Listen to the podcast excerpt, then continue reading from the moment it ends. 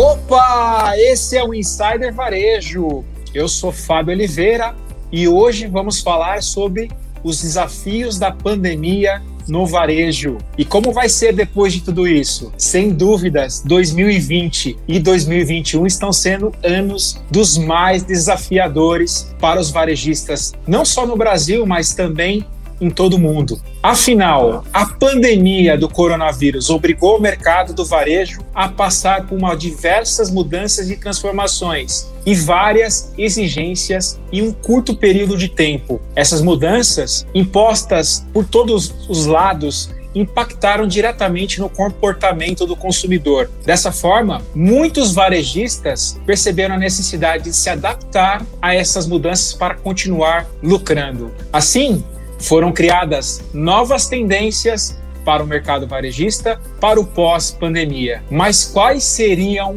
elas? Vamos decifrar esse enigma? E para falar com a gente sobre esse assunto, a gente tem mais uma vez aqui a presença especial do Michel Jasper. Michel, seja muito bem-vindo ao Insider Varejo. Obrigado, Fábio. É um prazer estar aqui novamente com vocês, batendo esse papo.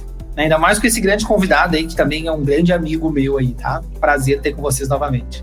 Olha só, não, não apresentei o Michel. O Michel é especialista em varejo, fundador da Amo Varejo e LinkedIn Top Voice 2020. Ele está aqui pela segunda vez com a gente. Se você não acompanhou o episódio anterior, corre lá, que a gente já está nas principais plataformas de podcast e também no YouTube. E a gente tem também aqui o Rafael Haddad, ele é diretor na Amo Varejo, o maior portal de recrutamento e seleção para vagas no varejo no Brasil. Ele também é consultor, palestrante e varejista. Ele é CEO do supermercado Catuxa. Rafael, seja muito bem-vindo ao Insider Varejo. Fala pessoal, como vai todos vocês? Muito obrigado pela oportunidade de estar aqui. É um prazer imenso poder bater um papo sobre varejo com vocês. Estou muito feliz pelo convite. Espero que possamos ter um momento bem agradável, com bastante informação relevante aí para os nossos ouvintes. E a gente tem também aqui uma pessoa que ama o varejo, ama de coração, tá sempre comprando, né, Bah? Bah Rodrigues.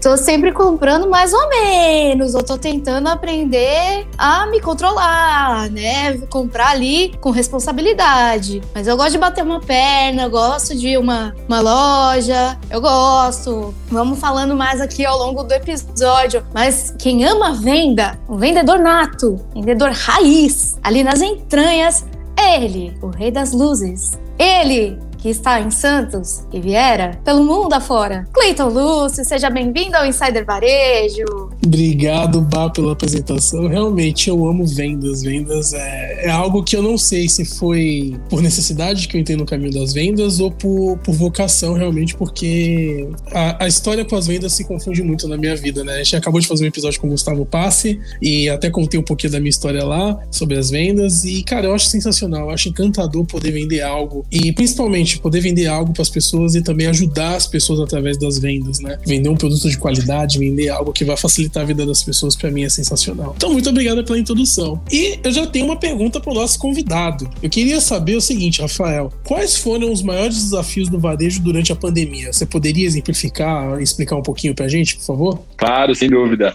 Bom, vamos lá. É, eu acho que a gente viveu um momento onde nunca na história as pessoas que estão aqui acho que viveram, né? Ou pouquíssimas pessoas. É, então tudo mudou, é, o comportamento de consumo mudou, a maneira como as pessoas enxergam o varejo mudou. É, e foi, foi um desafio para todo mundo, né? Porque também as pessoas tinham pressa para se adequar né, às novas exigências, né? Então eu acredito que o maior desafio foi conseguir alcançar essa adaptação, tanto às exigências do governo, normas sanitárias, com é, também a aceitação dos clientes que não estavam entendendo muito bem, alguns né, não entendiam muito bem a profundidade do problema na qual a sociedade estava passando, né, os desafios da, da pandemia. Também não, não falando só de clientes, né, nós tínhamos também os colaboradores que trabalhavam, fornecedores, ou seja, tiveram muitas indústrias que suspenderam as suas produções, logísticas que estavam é, se adequando a essa nova realidade. Então,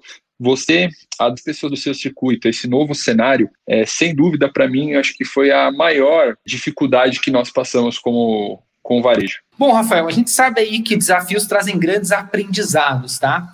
Quais foram os grandes legados da pandemia para o varejo, na sua opinião? E, claro, dentro do seu negócio aí também, né? Como varejista que você é. Muito bem. Então, como eu estava falando né, sobre adaptação, eu acredito que um dos principais aprendizados que nós recebemos foi entender que existe uma nova realidade, né? O dono do supermercado, o dono do varejo, por muito tempo ele pensou que só existe a maneira dele fazer as coisas e isso não é verdade. É, quando a gente fala, por exemplo, de tecnologia, né? Essas pessoas elas tinham uma aversão à tecnologia. Ela se imaginava que a entrega, o varejo online, assim como é feito, por exemplo, Mercado Livre, Americanas, em outros comércios assim, vendendo de forma mais agressiva, né, no online, estava previsto para daqui 10 anos. E a pandemia trouxe esse cenário novo, né? Então, isso foi um aprendizado muito interessante. É, muitas pessoas também, elas não tinham muita ideia de financeiro, de gestão de custos, então elas tinham um custo fixo muito alto,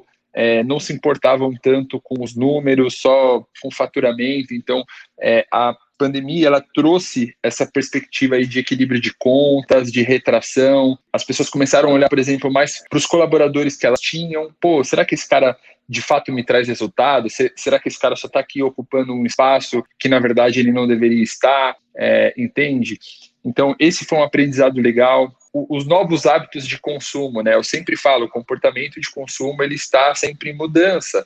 Então, hoje, você abre sua loja, assim como eu tenho meu supermercado, minha franquia, minha franquia de açaí, cara, existem essa geração Z, geração Y, os millennials, o pessoal da década de 50, de 80, então, são vários tipos de pessoas diferentes consumindo o mesmo produto no mesmo momento. E você entender essa dinâmica, essa necessidade, como essas pessoas enxergam, é, foi um passo essencial para a sobrevivência, como aprendizado. Eu falo planejamento também, né?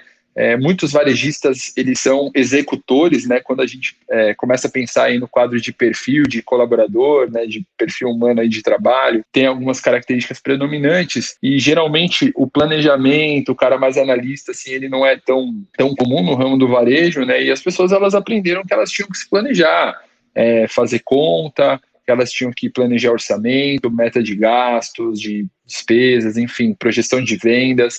Então foram alguns aprendizados aí que os caras já deveriam ter, mas por estarem na zona de conforto aí por muito tempo, acabaram que é, não se cuidavam em relação a isso e a pandemia trouxe aí essa evidência. Rafael, você também comenta sempre que a pandemia trouxe uma demanda reprimida, né, para muitos itens. Quais seriam elas? Quais seriam essas demandas, esses itens que a pandemia reprimiu é, a demanda? Eu sempre costumo dizer, por exemplo, eu, eu também tenho uma franquia de açaí, né? E uma das coisas assim que as pessoas elas sempre tinham preocupação, só que não necessariamente era um ponto principal de escolha, é a parte ali da segurança uh, referente à limpeza, à organização da loja. Então, muitas vezes, por exemplo, você ia lá numa padaria, às vezes você via lá que o cara manuseava algum produto e não lavava a mão, e não lavava o prato direito. Aquilo até poderia incomodar alguns clientes, alguns não falavam nada. Então, por exemplo, hoje, falando de serviço, tá? Você passar e transmitir uma imagem que você está cuidando e respeitando todos os protocolos foi uma, uma parte interessante. A minha categoria de limpeza, claro, foram produtos ali que são essenciais do dia a dia, mas ela disparou as vendas. Então, as indústrias de limpeza, elas foram muito, muito acionadas. Então, por exemplo, por muito tempo faltou lisoforme, sabe? Que é aquele spray que você passa ali para tirar as bactérias das coisas. Aquilo não era um item essencial. Ali era categoria C da parte da limpeza. A gente tinha ali 10, 20 unidades na gôndola. E aquilo a gente precisava fazer pontas de gôndolas com mais de é, mil unidades, porque não, não, não se seguravam assim. É, eu também tenho um, um, case muito engraçado no meu hortifruti, fica aqueles sacos plásticos, né? As pessoas elas pegam, colocam ali as verduras e pesam, né? E as pessoas elas começavam a pegar esse, esses plásticos e colocarem no bolso porque elas queriam, por exemplo, manter as coisas limpas. Ah, eu vou levar determinada coisa no meu bolso, no meu trabalho, aonde eu for, só que eu quero levar tudo dentro do plástico, entende? Então, é, foram coisas aí é, interessantes que nós percebemos na pandemia. Rafa, além desses itens que você falou em termos de produto aí dessa demanda reprimida, quais seriam aí outras tendências que nós vamos ter no varejo pós-Covid e como os varejistas, as pessoas que estão ouvindo a gente agora, elas podem se adaptar e se organizar para aproveitar essa onda desse novo momento, desse novo momento, dessas novas tendências aí que irão surgir. O que, que você vê no futuro aí em relação a isso? Legal. É, bom, eu, para quem não sabe, né, eu fiz faculdade nos Estados Unidos, eu fiz uma extensão universitária na Brigham Young University, no estado de Utah. Estudei sobre comportamento humano, desenvolvimento, coaching, assim, todas essas coisas aí que falam sobre gestão de pessoas. Lá em 2013, alguns anos atrás, eu já observava alguns movimentos diferentes do Brasil. É, e ao longo dos anos aí eu tenho ido para os Estados Unidos algumas vezes, né? Fui quase 20 vezes para os Estados Unidos nos últimos anos. E eu até fiz um, um escrevi uma matéria sobre isso e para o nosso podcast eu separei é, no que eu vejo sete pontos que vão ser muito interessantes. Aí eu não sei, vocês querem que eu fale eles de uma vez? Eu falo um e vocês vão comentando? Como vocês preferem? Pode ir falando aí e a gente vai fazendo alguns tá. complementos. Aí, Legal. Você fala. Então, vamos lá. A primeira tendência que eu já venho acompanhando aí do mercado americano e eles reforçaram muito o posicionamento aqui na pandemia é o social retail, né? Que é o espaço nas lojas para as pessoas é, se encontrarem, consumirem produtos, né? Então, uh, os supermercados, por exemplo, assim, eles vão ter a parte da lanchonete, a parte do café, a parte de mesas ali que as pessoas elas possam de fato após a compra ou por exemplo assim ah eu quero marcar uma conversa com alguma pessoa que faz tempo que eu não vejo então eu entendo que o mercado possa ser um, um local ali mais seguro para a gente poder é, ter esse espaço então eu acho que os supermercados eles vão começar a investir um pouco nisso.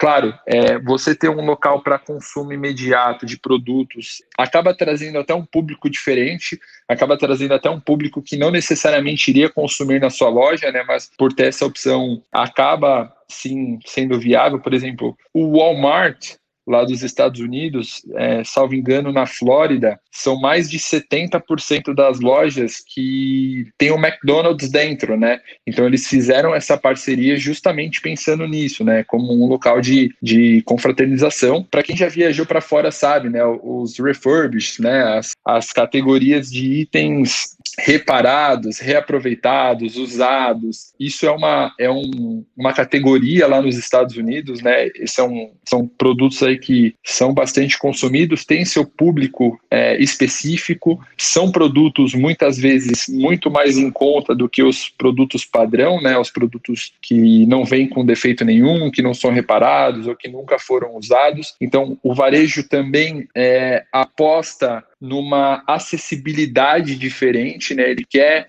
trazer novos consumidores, ele quer muitas vezes dar poder de compra a um consumidor que não necessariamente tenha poder para comprar um produto à vista, né? Foi o caso, por exemplo, da Cherry Motors aqui no Brasil. Não sei se vocês é, acompanharam o carro da Cherry, né? Um dos professores que eu tive na faculdade, ele foi diretor dessa marca, né? ele foi diretor de marketing. E eles tiveram muitas dificuldades no começo porque eles não conseguiam entender quem de fato era realmente o consumidor da Cherry Motors, né? Porque, pô, um carro importado, asiático, não tinha fama nenhuma aqui no, no Brasil. Quando eles foram perceber, né, quem era, se era jovem, se era mais adulto, se era um, um público específico, eles entenderam que o cara que consumia o Cherry foi um cara que nunca comprou um carro zero no Brasil. E culturalmente falando, é, aqui no nosso país isso tem um peso muito forte, né? As pessoas elas têm a necessidade de comprar um carro zero por cultura, por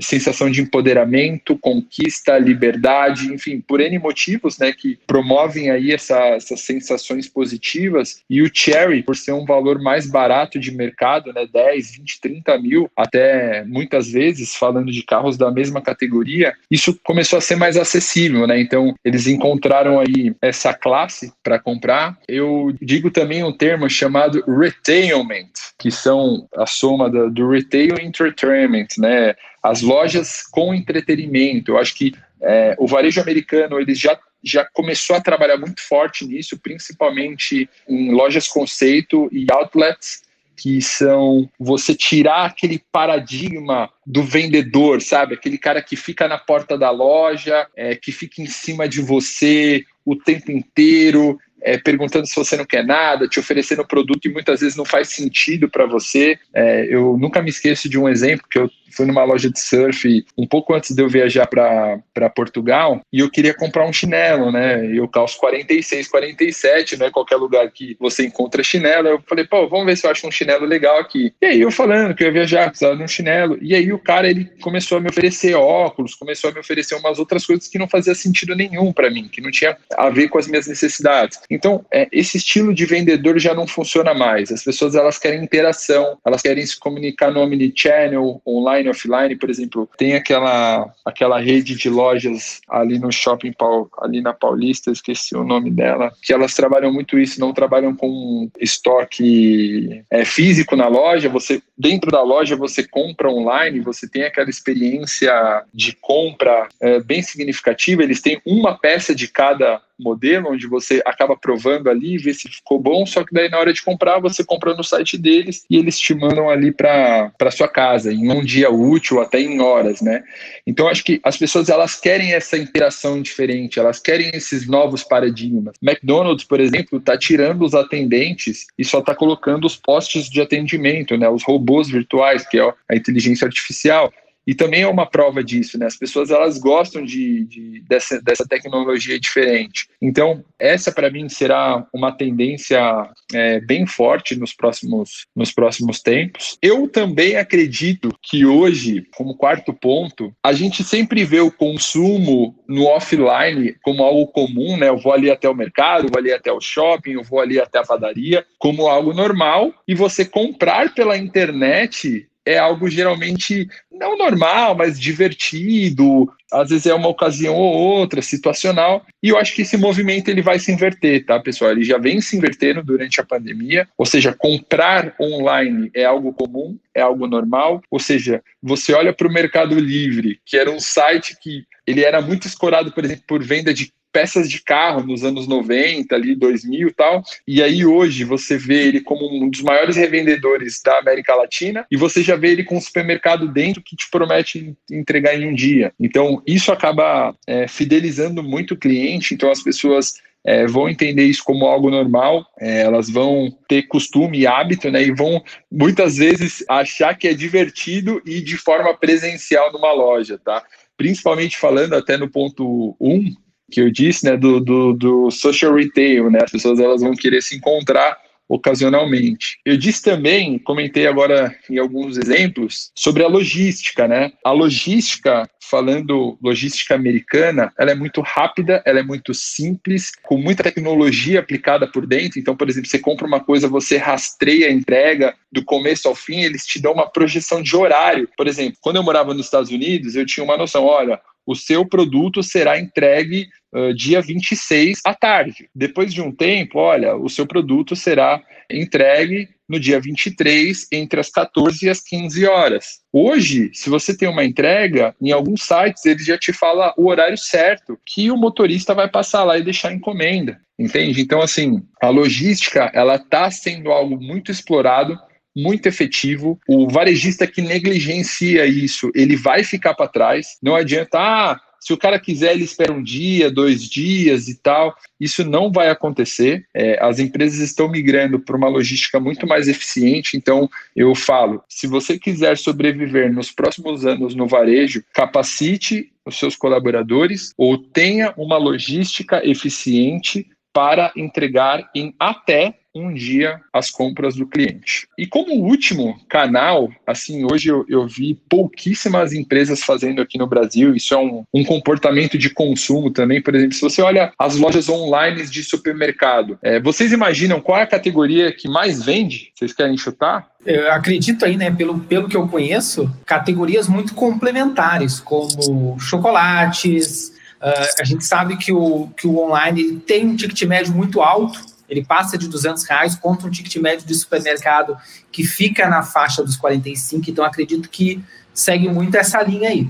Vamos lá. Uma das categorias que mais cresce no mercado online é a categoria do setor de limpeza. E por que, que eu falo isso? Porque as mulheres, elas não querem carregar peso. Para uma mulher, por exemplo, é muito complexo. Ela vai lá, ela vai no mercado, ela compra cândida de um litro, é, não sei o que, garrafão de dois litros, ah, desinfetante, não sei o que. Então são itens que pesam muito e fisicamente é muito desgastante você ter que fazer a logística desses itens, até para homens também mesmo, que tem mais porte físico, geralmente, é, é um incômodo muito grande. E, e aquilo, né? Quando você vai no mercado, você olha para a carne, você olha para os perecíveis, para o pão, para as frutas, é comum que sejam diferentes, que estejam ah, algumas maduras, outras verdes. Então, é muito difícil você acertar o ponto que você deseja. Mas quando a gente fala, por exemplo, de produtos de limpeza, cara, me, o mesmo cloro vai ser o mesmo cloro. Se você for comprar a Cândida, vai ser a mesma Cândida sempre. Se for um pouquinho diferente, você não vai perceber diferença alguma, porque você não consome esse produto. Você só usa ele no dia a dia, da limpeza ali de casa. Então não tem chance de erro.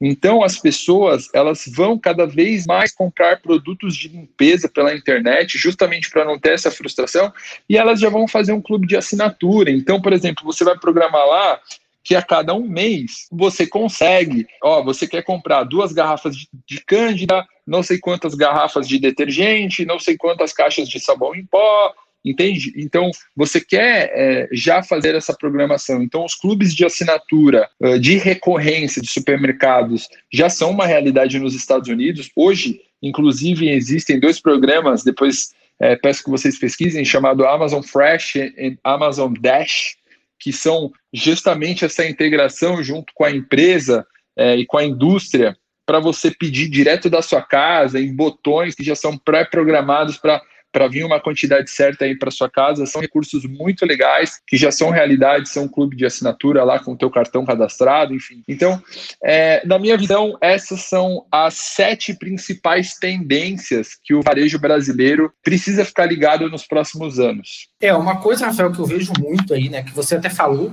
a gente já vê muito esse movimento hoje no Brasil, né, diversas lojas. Vou te dar um exemplo de uma loja que abriu aqui próximo à minha casa, no shopping, ela abriu uma loja completamente diferente né, do que a gente é acostumado. Ela abriu uma loja com uma parrija interna, onde você consegue ali um restaurante muito sofisticado dentro da loja, no, no meio da loja, na frente do açougue. Eles abriram com um ambiente de cafeteria muito completo onde você consegue fazer toda a tudo isso dentro do próprio supermercado, né? Criando diversos ambientes. Então você está comendo ali na carne, ali comendo uma parrilla, você já tem um açougue atrás, você já tem uma adega com bebidas, com vinhos, e aí você vai se complementando. E algo muito interessante que você falou é a parte da automação, né? Se a gente voltar aí quatro anos para trás e começar a pensar em self-checkout, era algo que a gente dizia, nossa, isso não tem como funcionar, eles vão roubar os produtos. Ninguém acredita. Hoje em dia, qualquer mercadinho, qualquer esquina aí já tem, já tem. self-checkout, né? Já é uma realidade. Então as coisas acontecem muito rápido. E a gente sabe que o varejo, principalmente o supermercadista, que é o segmento que você está, ele é muito atrasado, muito mesmo. Então a pandemia ela deu essa essa guinada e claro, isso tornou um monte de problemas que a gente tinha na retaguarda, os e-commerces. Imagina, né, hoje os, os varejistas têm que criar janelas gigantes porque eles praticamente têm muita ruptura, falta produto, o estoque está errado, a gente pede o produto, o produto não chega do jeito que a gente queria, tem que trocar, então a janela é muito grande, né? Então, essa, essa parte assim que a gente fala, ah, vai ter horário para entregar, sim, vai ter, vai ser muito em breve. A gente são problemas que a gente já está resolvendo. A tecnologia está aí para isso, né? Então, muito bacana esse, esses tópicos que você trouxe, e realmente já vem refletindo aqui na realidade do varejo brasileiro, né? É algo já que vem acontecendo, vem tendo esses movimentos, uh, vem tendo lojas mais modernas, estamos com uma estrutura mais preparada hoje. Bacana muito esse seu ponto aí. Sim, é, é interessante também a gente entender, falando sobre automação, cara, quando eu morava nos Estados Unidos, é, em 2013, lá é, os self-checkouts já existiam, né? E aí eles estavam começando a ter uma tendência de instalar supermercados dentro de grandes condomínios, condomínios de casa e tal. Isso também é uma tendência que aconteceu na pandemia, né? Algumas redes de varejo hoje, elas instalam containers dentro de condomínio, elas pegam algum espaço lá que o, que o condomínio cede, elas implantam uma tecnologia lá onde o cara ele vai pegar o produto, ele mesmo passa, ele mesmo paga, enfim, você vende conveniência. Cara, imagina só, pô, domingo é sete horas da noite, você quer assistir um filme, você olha para o teu armário e não tem nada. Cara, você desce lá, pô, pelo menos você vai encontrar uma Coca-Cola, uma pipoca, um chocolate, assim, uma coisa bem, bem casual mesmo, que já está complementando a necessidade. Não precisa deslocar o cara até determinado ponto, enfim. Então, eu acho que a tecnologia ela veio para ficar. Uh, e uma coisa interessante também a dizer é que nos próximos 10 anos, Michel, 70% das empresas existentes no Brasil irão passar por uma sucessão familiar. E o que significa isso? Os pais passarão, ou os proprietários passarão o posto da administração da empresa para os herdeiros, né, para os filhos ou para quem for assumir. E a gente sabe que os mais jovens eles são muito mais adaptados e são muito mais é, interessados no uso da tecnologia nos comércios, né, no varejo e tal. Eu acredito sim numa movimentação muito maior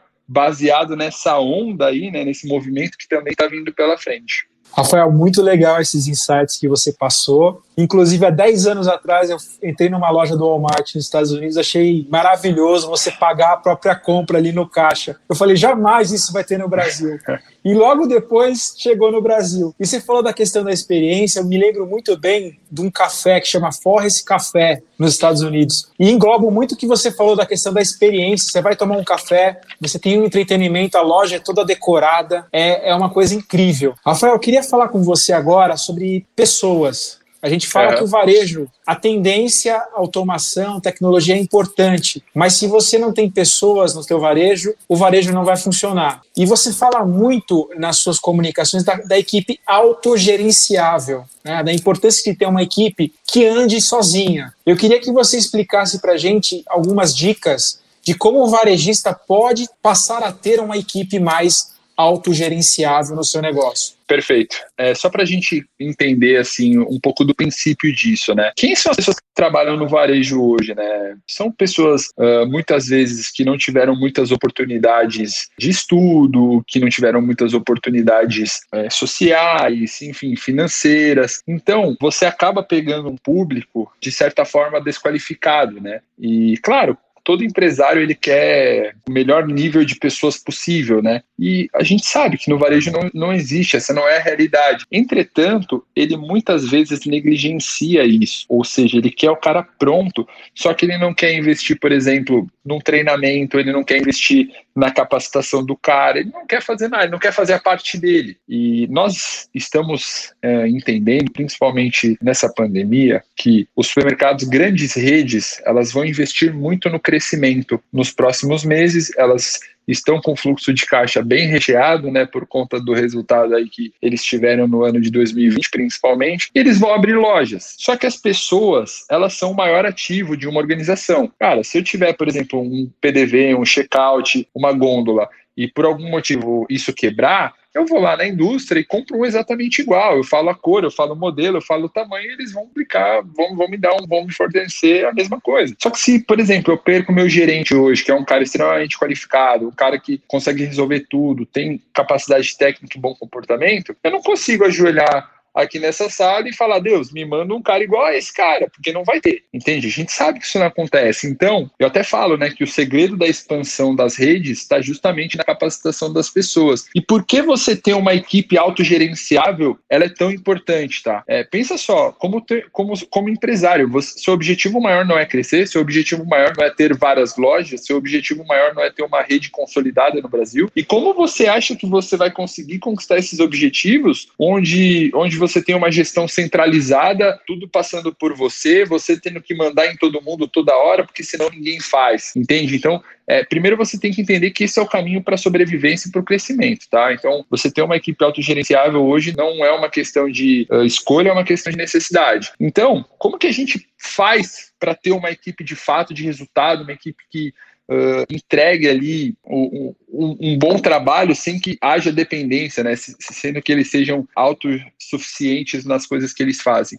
Então, eu acho que você primeiro precisa identificar as qualidades e atributos de cada pessoa do seu time é, e desenvolver isso nessas pessoas, né? Então, por exemplo, eu falo sobre comunicação às vezes. A comunicação, cara, ela é muito mal vista no varejo. E por que, que ela é mal vista? Porque geralmente ela não é bem desenvolvida. O cara que ele tem a característica de comunicação, se ele não for bem desenvolvido, ele vira um fofoqueiro, ele vira um cara que influencia pessoas a fazer coisas erradas, ele manipula as pessoas, ele fala demais e atrapalha todo mundo. Ele não, não, não usa aquele dom que ele tem da maneira correta. Só que se você pega um cara, um líder, e pega esse cara e treina esse cara, que tem essa característica de comunicação, esse cara vai aprender a dar feedback, esse cara vai aprender a delegar tarefas, esse cara vai aprender a falar bem com o cliente, esse cara vai aprender a vender, esse cara vai aprender a influenciar pessoas da maneira correta, entende? Então, entende como você deve pegar as pessoas que estão do seu lado, fazer essa leitura, entender o que você pode extrair, usar isso ao seu favor, é uma, uma necessidade, é um passo muito importante para o crescimento de um, de um colaborador dentro da sua equipe. Então, acho que esse é o principal ponto, né, o ponto de entrada. Uma das coisas também que eu sempre falo, né, pô, pô, minha equipe, ela não evolui, os caras sempre fazem a mesma coisa. Aí você olha lá o repositor, por exemplo, o cara está lá na mesma sessão é, há cinco anos, é, ele não conhece nenhuma sessão diferente, ele não sabe, por exemplo, uma categoria, ele não sabe o que é layout, ele não sabe o que é cross-merchandising, ele não sabe o que é comportamento de consumo, ele só sabe repor. Se você não der oportunidades de crescimento, oportunidades de desenvolvimento para esse cara é, começar a aprender coisas novas, é óbvio que ele vai ficar estável ali, ele vai ficar na mesma posição durante muito tempo. Então, quando a gente pensa no processo de evolução contínua, a gente sempre faz o quê? Desafia as pessoas em todo momento. Então, desafio, desafio, desafio. E muitas vezes as pessoas têm até medo de serem desafiadas. Só que aí, quando elas começam a criar o hábito de serem desafiadas e resolver os problemas. É desafiada, resolve outros problemas. É desafiada, aquilo vai passando a ser uma rotina, né? E o cara vai crescendo consequentemente. Eu acho que você também deve designar tarefas para sua equipe e dar responsabilidades é, para esses caras e não deixar eles soltos fazendo o que quer, porque isso acontece muito, tá? No varejo por aí, os caras, ah, tem gerente lá, deixa ele lá. E aí acaba não, não cobrando o cara, é, não tem um checklist, por exemplo, de produção, não tem uma conferência do trabalho, não fazem um follow-up do resultado. Então, é, deixar muito solto é um problema. Eu acho que você tem que ter pessoas ao seu lado também para monitorar os resultados do, dos demais e você não entender que isso é algo 100% seu. Então, se a gente está falando de pessoas que vão ser autossuficientes, você também precisa preparar um líder para cuidar da sua loja. Então, nesse processo de evolução, nesse processo de maturidade de time, alguém tem que estar ao seu lado para assumir o seu papel. Porque você, como dono, você, como empresário, você não vai ter mais tempo para assumir é, a gestão de cinco, seis, oito lojas, por exemplo, entende? Então, ter pessoas ao seu lado vai ser um passo muito importante. E eu acho que um fator aí para selar, você ter um padrão, cara. Um padrão de cultura, um padrão de treinamento, um padrão de valor, um padrão de processo e deixar isso muito bem claro para todo mundo. Por exemplo, olha, na nossa empresa nós somos isso, isso, isso, nós queremos ser isso, nossos valores são esses e nós não abrimos mão. Então, falando de processos, por exemplo, você vai manipular uma salada de fruta, olha, você vai colocar 100 gramas de morango, 50 gramas de mamão, 50 gramas de melancia, é, deixar a foto da, das frutas para ele cortar exatamente igual. Olha, você precisa testar o sabor dessas frutas antes de, de colocar à venda. Então, acho que você ter uma padronização de tudo isso, acho que é um fator fundamental aí para você ter lojas e pessoas que andem sozinhas. Rafa, ainda falando aí do. Falando sobre liderança, a gente sabe que grande parte dos gestores do varejo, tá? Eles são praticamente gestores dinossauros, que a gente chama, né? E não, não estou falando nem em termos de idade, porque a gente sabe que tem gestor dinossauro aí de 20 e poucos anos. Então, esse é um dos grandes desafios do varejo, né? Sua liderança. Com turnover aí, muitas vezes, girando entre 12% e até 20% em algumas redes, a gente sabe que isso também está muito ligado à liderança. Não somente a, por ser varejo, por ter o fim de semana, mas sim a liderança. Na tua opinião, Rafa, quais são as principais características de um bom líder? Eu sempre costumo dizer aí o gerentão anos 90, né? É o cara que não entendeu ainda que as coisas mudaram, né? E ainda ele não entendeu, por exemplo, que existe uma abundância de pessoas como existia na década de 90, onde as pessoas não tinham muita opção de emprego, né? Então, é, o cara vai lá e ele começa a, a fazer o que ele acha que é, sai esculachando todo mundo, né? Bom, então falando sobre características, cara, 2019 eu, eu tive a oportunidade de ir para o Vale do Silício, lá em São Francisco, assisti uma, uma conferência lá na sede do Google, em Mountain View, e eles falaram algumas coisas muito interessantes lá dentro, que eram coisas que eu já pensava e que, na minha visão, elas fazem total sentido pro varejo. Então, eu acho que o primeiro passo, assim, para uma pessoa ser bem sucedida no varejo, acho que independente do cargo, tá? É, mas principalmente como líder, você ter um pensamento crítico, cara. Você olhar para as coisas e entender, cara, será que isso aqui tá bom? Tá certo, é o padrão que a gente quer, essa é a solução que a gente precisa. Por exemplo, pô, eu tô aqui operando caixa, um exemplo, vai, ele tem lá uma repositora. Ah, legal, ela tá operando caixa, mas será que ela está operando caixa da maneira como ela deveria estar operando? Pô, deixa eu avaliar os resultados dela, na função dela, no atendimento dela, se ela está cancelando ou não produtos. Então, acho que você ter um pensamento crítico hoje é fundamental. Eu acho que a proatividade é algo também essencial em qualquer lugar. E eu sempre falo isso para os meus alunos, né? Ninguém nasce proativo, ninguém nasce disposto a resolver problemas. Então, pensa só, você está lá no chão da loja e você vê um pacote de bolacha jogado no chão ali, né? O pacote de bolacha, o lugar dele é no chão, então, legal, você identificou um problema. O que, que você vai fazer? Pô, vou pegar o pacote de bolacha e vou colocar na prateleira. Legal, você encontrou uma solução. E o terceiro ponto, você não precisou chamar ninguém. Você identificou um problema, encontrou uma solução e resolveu. Então, eu acho que se as pessoas elas tiverem é, esse hábito de proatividade, entendeu? é, muitas das vezes elas não vão encher o saco de, de, líderes e também os líderes também, por consequência, não vão encher o saco de donos de supermercados ou diretores, entende? Porque eles já sabem como resolver, tá? Eu lembro que teve uma situação que um, um líder meu mandou uma foto, era um domingo, acho que duas horas da tarde, ele me mandou uma foto no WhatsApp, ó, queimou a luz aqui do, do balcão da padaria. Ele mandou isso, eu falei, tá, e aí?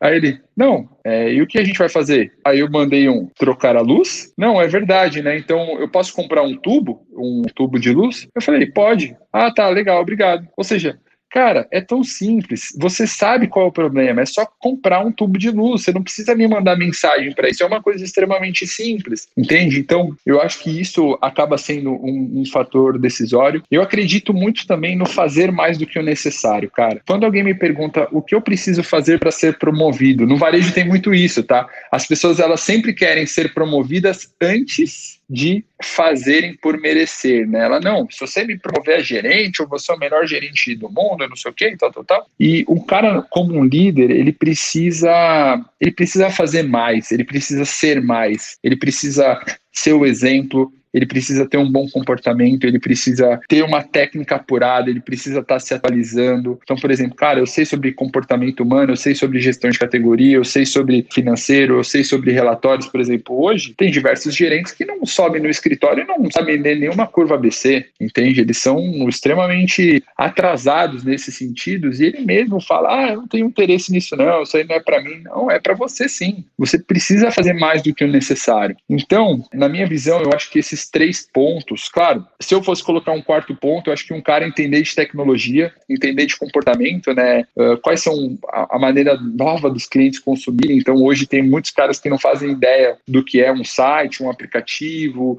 um clube de ofertas, um cashback.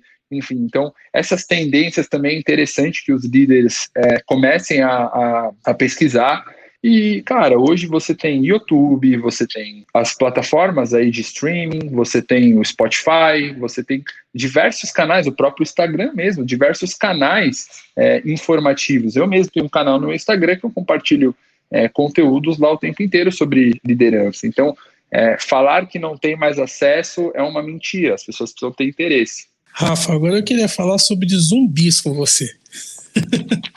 Mas não são os zumbis de seriados e filmes, não. Você falou sobre fazer mais que o necessário. Eu queria agora ir na contramão e fa fazer menos do necessário, né?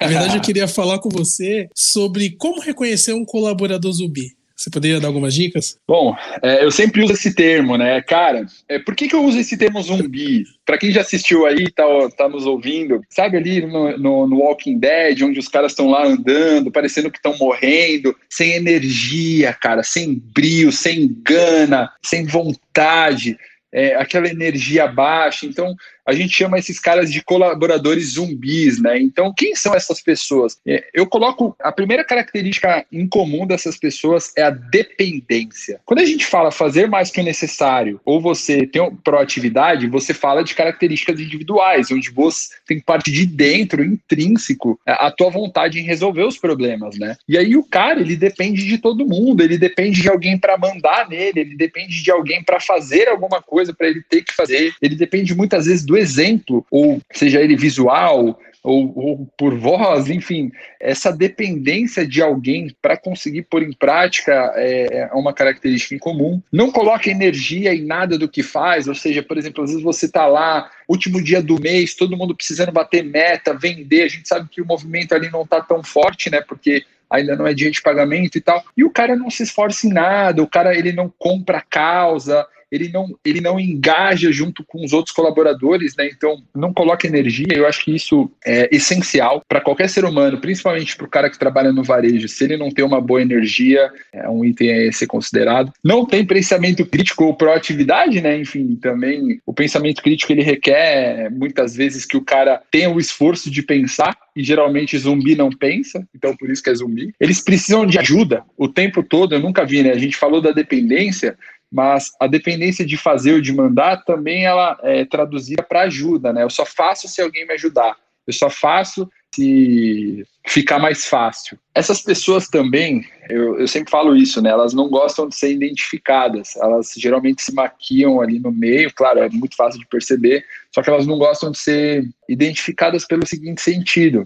O cara, quando não tem vontade, ele não gosta de ser desafiado. Ele não gosta que alguém vá lá, fale com ele, ou dê feedback, fala assim, cara, olha, fulano, você não está performando bem, isso, isso, isso, isso. Olha, eu estou mostrando para você o que não está legal, e aí ele vai reclamar algumas coisas e você vai consertar todos os parênteses ali do problema, para que não haja mais uma bengala ali para ele se escorar, ou seja, não tem mais desculpa, e aí ele simplesmente não faz porque não quer, ou seja, isso fica mais evidente ainda que ele é ruim. Então, é, esses caras, eles são os famosos preguiçosos, né, que a gente fala, os zumbis. E Rafa, agora para falar aqui de um outro assunto, tá? Eu conheço a sua empresa, tá? Conheço a sua empresa há tempo. Eu sei, inclusive, dos resultados da sua empresa, que são extremamente positivos e muito acima do mercado, inclusive hoje. É uma empresa muito rentável, muito positiva, mas a gente sabe, né? Eu sei que nem sempre foi assim. A sua empresa já teve uma dívida aí de 2 milhões de reais, e sei que você foi um dos responsáveis por tirar a empresa, querendo ou não, do buraco, né? Ou seja, eliminar essa dívida e tornar ela extremamente rentável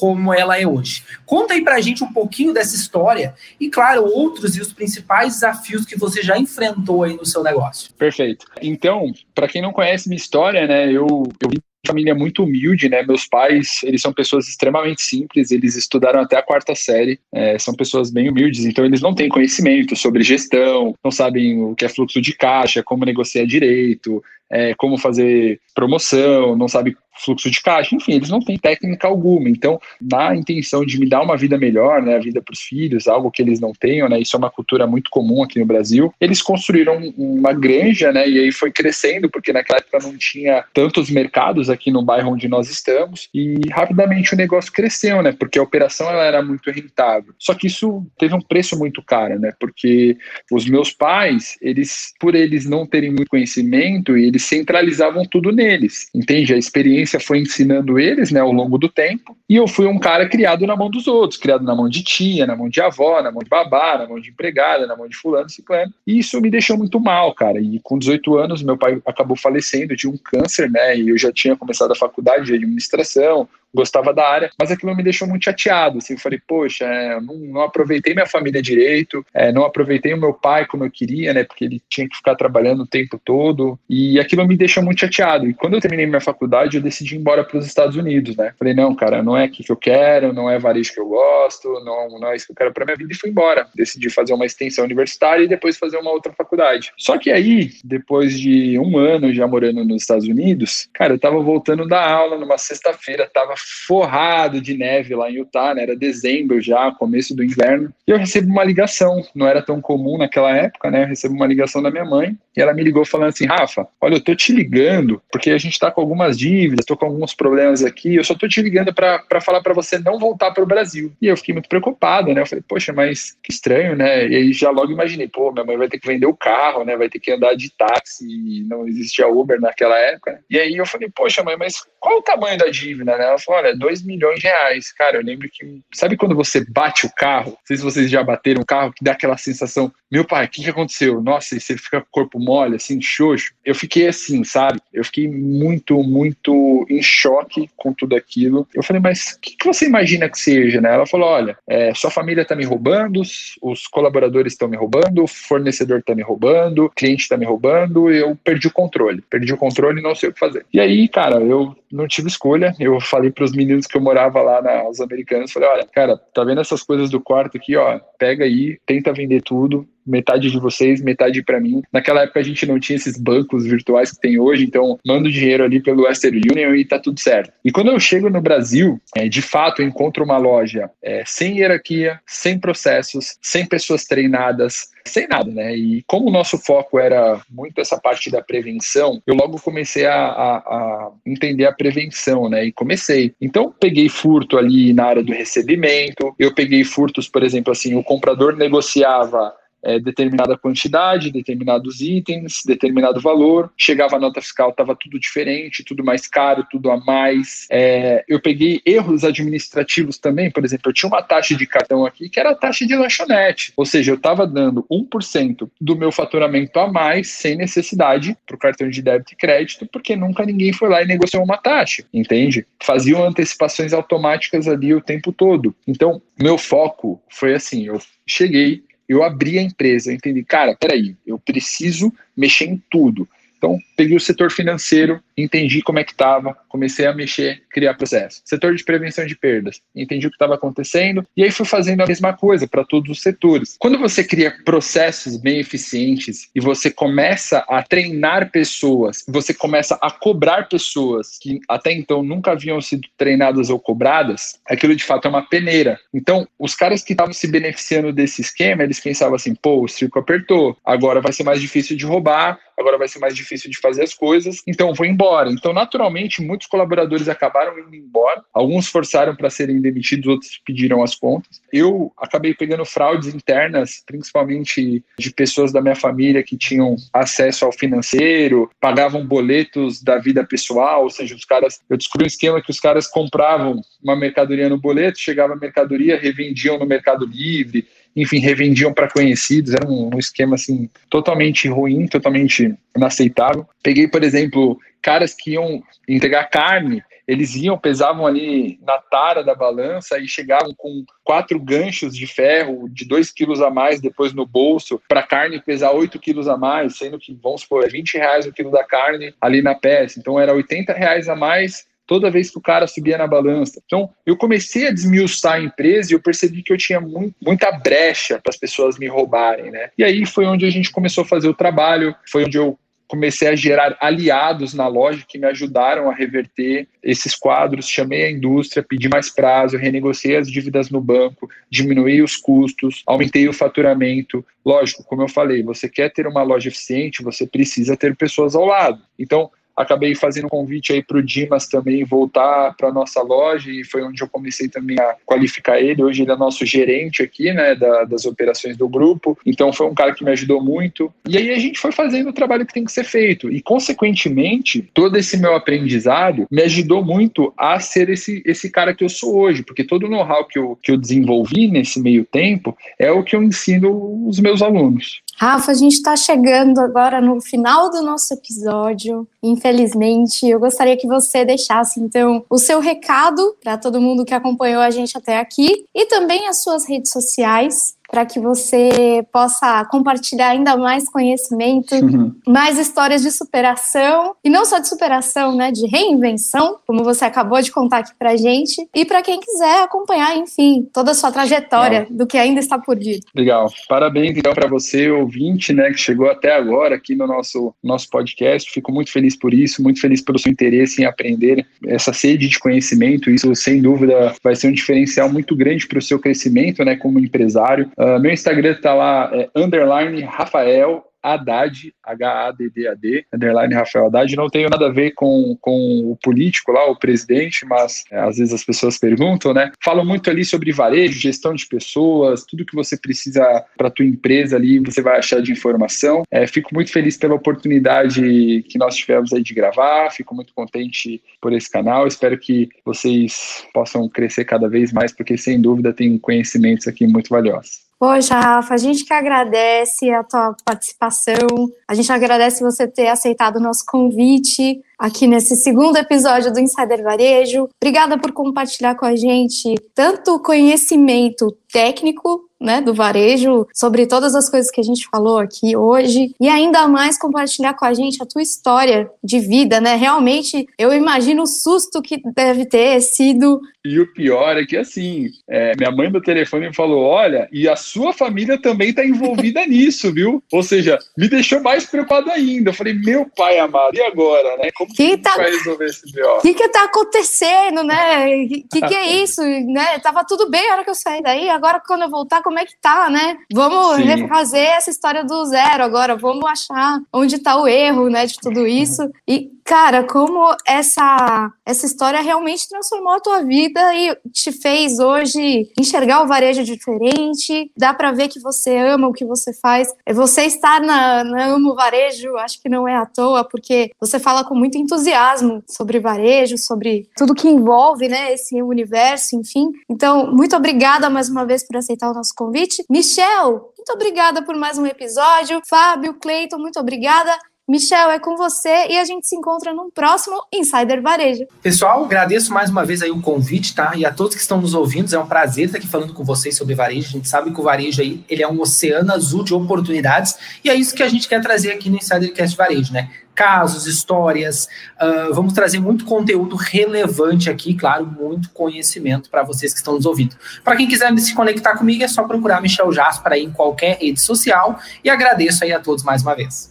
Obrigado, Michel. Obrigado, Rafa. Obrigado, Bai. Obrigado, Fábio, por ter participado aqui do Insider Cast Varejo, né? Insider Varejo. É, eu tive alguns insights aqui durante a apresentação, que foi o seguinte, né? É, a atualização do varejo com a implementação de tecnologias vai vir para ajudar tanto os gestores quanto para facilitar a vida dos clientes, né? É, os cases que o Fábio trouxe ali, falando que como foi incrível para ele quando ele foi na loja do Walmart e ele pôde pagar sem, sem ter um atendente de loja ali, e como ele percebeu percebi o seguinte, né, que isso no Brasil seria impossível de ser implementado e com o tempo foi implementado, né? E é sensacional isso, é sensacional como a tecnologia ela é muito rápida depois que é, algo tecnológico é implementado e dá certo, como as outras áreas, seja em estados vizinhos ou em países vizinhos, costumam implementar muito rápido, né? A eficiência, porque as empresas estão sempre procurando eficiência, né? Então é sensacional isso. Outra coisa que o Rafa falou que eu achei muito legal é o seguinte, gestão proativa. E a gente pensa que, né, normalmente o gestor, ele é uma pessoa proativa. E não, normalmente as pessoas não são proativas.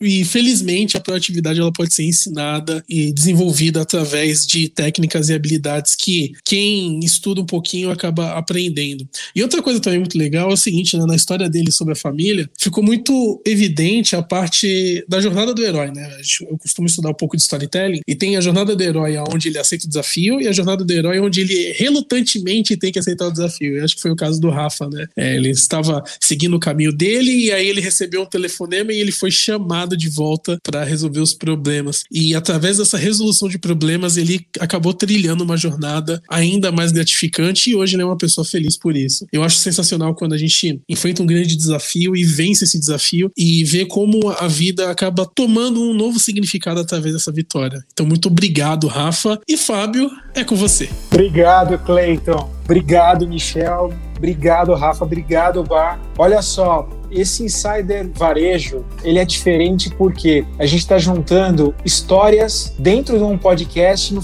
no varejo. Como que a gente poderia contar uma história dessa, como o Rafa contou aqui pra gente, num material escrito, numa matéria, e contando por ele mesmo num podcast, a história se tornou muito mais próxima né, da gente. Eu imagino você que esteja acompanhando a gente até esse, esse final de podcast, tenha acompanhado isso como uma história, né, como vivenciou com o Rafa ele contando toda essa trajetória dele. E ficou marcado muito na história que ele contou da questão que ele foi buscar conhecimento. Ele teve a oportunidade de buscar conhecimento, inclusive conhecimento nos Estados Unidos, né? Ele, ele incrementou muito a bagagem dele para depois voltar para cá para o Brasil com todo esse know-how que ele conseguiu implementar na sua, na sua vivência né, no exterior, para trazer também as melhores práticas aqui para o Brasil. Recebeu o chamado da mãe dele depois desse rombo de 2 milhões e ficou muito provado para a gente isso. E o Rafa conseguiu trazer com muita maestria as tendências do varejo e o quanto mais importante as pessoas que transformam, né? No final das contas, as pessoas que fazem realmente as coisas acontecerem. Bom, eu vou ficando por aqui. A gente vai deixando aqui as nossas redes sociais, que é o